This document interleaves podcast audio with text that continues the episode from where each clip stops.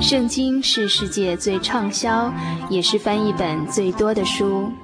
许多人因为这本书改变了他的价值观。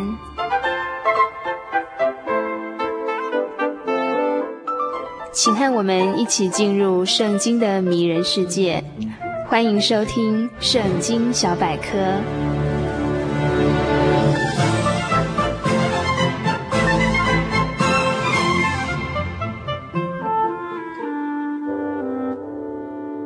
今天《圣经小百科》这个单元要与大家分享的新约经卷是《雅各书》。新约圣经在本部书信以后，一直到犹大书，共有七卷书信。因为书信中没有特定的收信人，是写给一般的信徒，因此被分类为称为普通的书信。新约圣经中有记载三个雅各，一个是约翰的哥哥。西庇太的儿子雅各，他是使徒中首先为主耶稣殉道受难的使徒。那时教会还未兴旺，福音还未在分散的犹太人中传开，所以他不是本书的作者。第二个是使徒小约翰，父亲是格罗巴，又名亚勒腓，母亲的名字也称为玛利亚。圣经很少提到他的事迹。第三个是本书信的作者，也就是主耶稣的兄弟雅各。他为人虔诚，谨守律法，行事公义，热心祷告。因着不断的祈祷，所以两个膝盖的皮很厚，而且又是坚硬的，好像骆驼的膝盖一般。因此历史上有人称他为驼膝雅各。雅各书的主要的信息是注重真信心在于行为上的表现。来试验信徒自己所承认的真理的信仰，而活出真理的善行和见证来。雅各以祷告的力量作为实践真理的信仰的动力，是值得我们学习和效法的。我们是否为了保养我们自己的膝盖，而永保白皙柔嫩，而不敢多跪在主人面前谦卑祷告呢？我们虽然膝盖柔嫩，但是我们内心却长了茧。但我们若是靠着主常常祷告，膝盖虽然长茧，但是内心如同主的心温柔谦卑，那主耶稣给我们圣经的道理，不但能够信，而且就很容易行了出来了。这是雅各行道力量的秘诀。使徒雅各不但以书信教导人行道，而且根据犹太史学家约瑟夫的记载，在主后六十二年。大祭司亚拿与文士法利赛人，趁着菲斯都死了以后，新官尚未上任之前，召集会众，叫雅各在廊下，吩咐他宣布耶稣不是基督，也就是说，叫他宣布耶稣不是救主。但是雅各大声的呼叫说，耶稣是基督，是神的儿子，是将来要审判全世界的主。犹太人因此非常的恼怒。把他打伤在地面上，被法利赛人由圣殿的顶上丢了下来。最后，大祭司吩咐人用石头将他打死。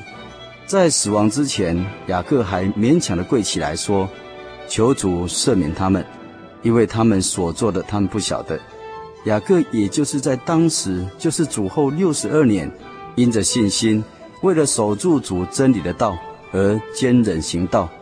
以自己的身子殉道了，因此就如《圣经启示录》第十四章十二节、十三节里面，使徒约翰所写的，圣徒的忍耐就在这里。他们守神的诫命和耶稣真道的，他听见天上有声音说：“你要写下来，从今以后，在主里面而死的人是有福气的。”圣灵说：“是的，他们习了自己的劳苦，做工的果效也随着他们。”这也是雅各守道不拔的信心。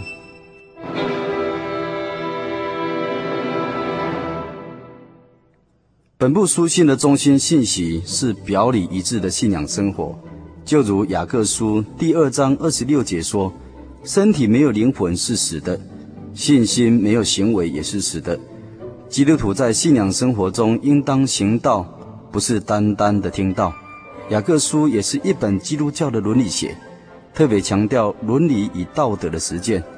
真实的虔诚在于谨慎言语，力行真道，敬神爱人，脱离世俗的败坏。因为与世俗做朋友，就是以真神为敌人。当保守自己的心胜过保守一切，不至于沾染世俗的污秽，建立信仰与生活和谐的平衡，在敬虔上操练自己，过着表里一致的生活，信心行为合而为一的圣洁的生活。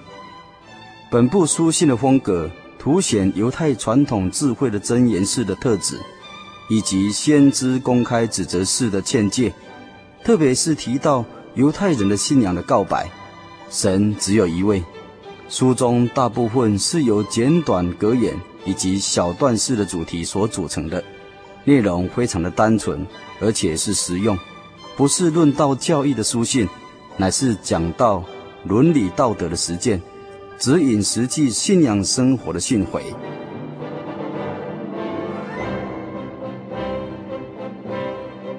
从本部书信当中，我们也看到雅各也向主耶稣善用比喻来说道理。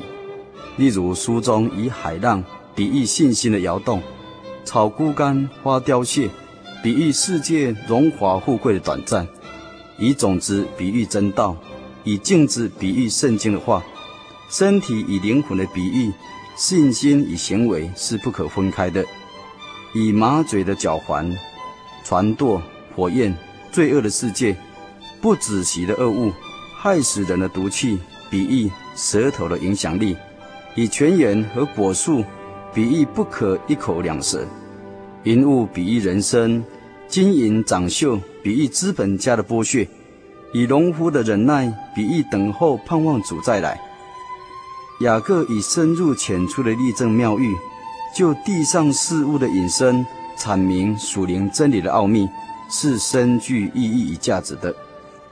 但愿听友有时间再翻开雅各书，细细的品尝，必能因信耶稣改革我们的心灵，在这个求新、求速、求变、求异的时代潮流当中，稳定我们自己的脚步，实践真理的价值，过着心灵富足而喜乐的人生。现在我们要一起来向天上的神祷告。奉主耶稣圣名祷告，亲爱的主耶稣，你是我们的神，我们要切切的寻求你。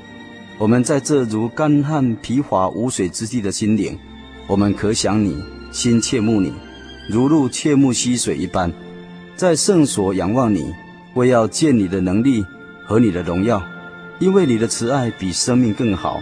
我们的嘴唇要称颂你，因你的公义的典章，一天之中完全的赞美你。主啊，爱你话语的人，并且遵行你话语的人，必大享平安。什么环境都不能使我们绊倒。主啊，人用什么来洁净他的行为呢？就是要遵行你的话语。主啊，求你禁止我们的口，把守我们的嘴。求你用你的话使我们脚步稳当，不许什么罪孽辖制我们。主啊，你是我们的磐石，我们的救赎主。愿我们口中的言语、心里的意念，在你面前蒙悦纳。愿主亲自带领我们所有的朋友，共享你的恩典。愿一切的荣耀都归于你的圣名，一直到永远。阿门。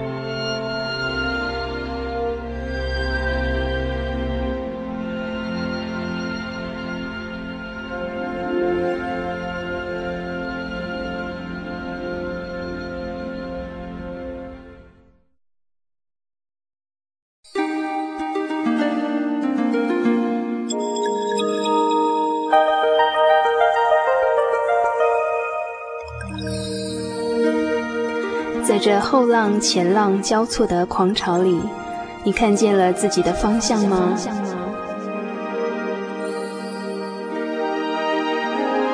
生命的源头有活水的江河。停下你的脚步吧，看看这人世间的繁华，听听自己生命的乐章。各位心灵的游牧民族朋友，我是主凡。那么接下来呢，主凡要跟大家来分享一篇文章。这篇文章的标题叫做《每早晨都是新的》。那这句话呢，“每早晨都是新的”，是出自于圣经里面的一个经节。那我个人非常喜欢这句话哦，因为嗯，也是曾经有人这样勉励我过，就是说，不管我们昨天过得好，过得不好，过得快乐，过得不愉快，每天早上醒来都告诉自己说，今天一整天呢，就是一个新的开始。因为每早晨都是新的。嗯，话说有一个作家叫做汤马斯·卡莱尔，在一次朋友的失误当中，把这个作家的一部描写法国大革命的初稿哦，当做点火纸烧掉了。这个作家卡莱尔他耗时了千万个小时，长时间耕耘的心血，顿时就因为这个朋友的一个失误而化为乌有了。他如何能够再写出这样的一部巨作呢？想到这里，卡莱尔他不禁就陷入人生中最深最沉的黑暗当中了，整个人几乎瘫痪。然而有一天呢，当卡莱尔他走在路上的时候，看见一面正在兴建中的石墙工程，他停下来观看，只见那逐渐高耸的巨墙由一块一块的石头堆砌起来。看着看着，不觉得失神了，心里头想着：“哎，我也可以像这样一页一页的重写，今天一页，明天再一页。”后来他一页一页的写，果真重新完成了一部巨著。的确哦，圣经上告诉我们，一天的难处一天当就够了，每早晨都是新的。当每天第一道拉开夜幕的曙光亲吻我们的脸颊。换我们快些起床，迎接新天的挑战的时候呢，告诉自己，今天这个新的太阳是为我而升起的哦，把昨天以往的烦嚣统统洗净。每一个焕然一新的早晨，都鼓舞我们用这一整天的时间去创造一个全新的自己。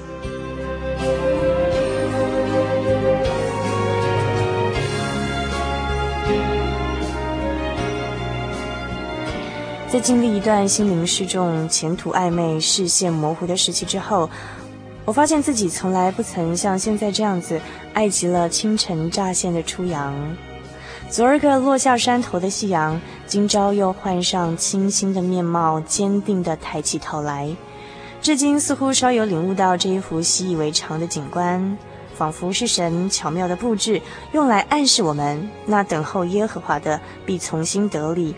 他们必如鹰展翅上腾，他们奔跑却不困倦，行走却不疲乏，就像太阳明朝依旧升起一样。昨天的失意不能消磨我们今天的心智，更何况神应许每天够用的力量，让我们面对每天的遭遇呢？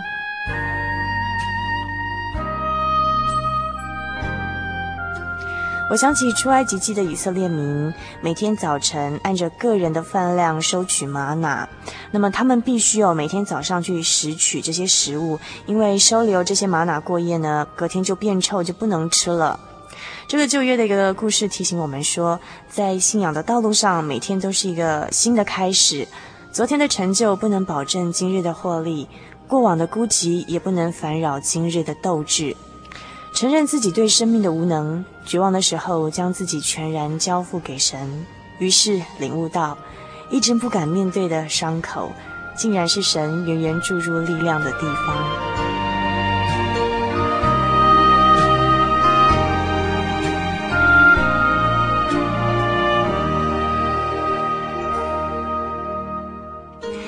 篇文章呢，刊载在六月号的青年团契月刊。那么，听众朋友们如果有兴趣的话，其实可以多读这些，呃呃，一些属灵的刊物，我觉得挺好的。里面有很多其他的文章也写得很不错。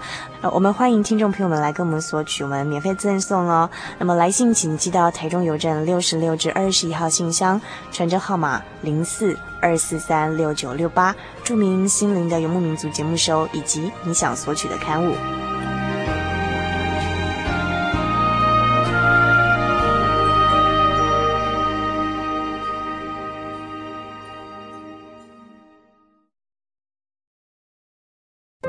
我对圣经的道理好有兴趣哦，可是又不知道怎么入门哎。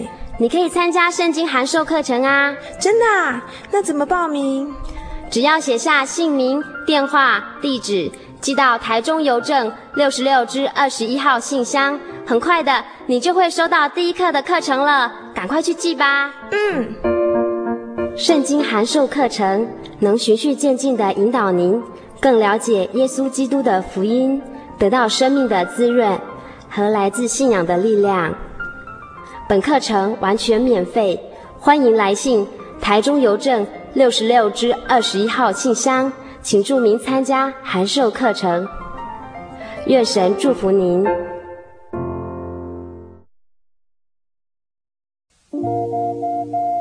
您在街上曾经看过这样的招牌“真耶稣教会”吗？也许您很想，但是却不好意思进来看看。其实我们真的非常欢迎您。下次当您再路过真耶稣教会时，欢迎您进来与我们同享神的恩典。真耶稣教会，台中邮政六十六至二十一信箱，欢迎来信，愿您平安。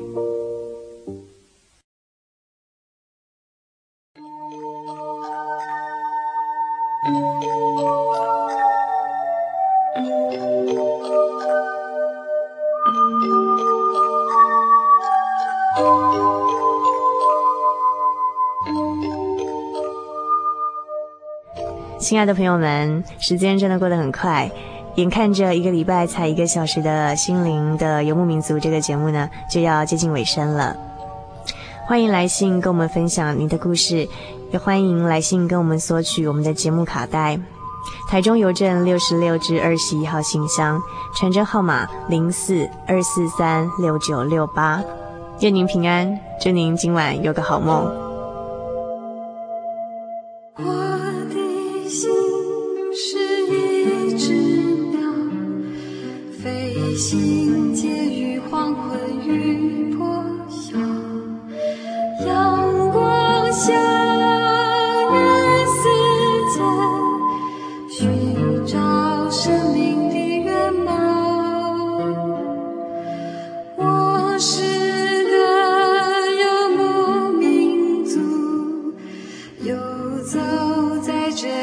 小的小路，有晚霞。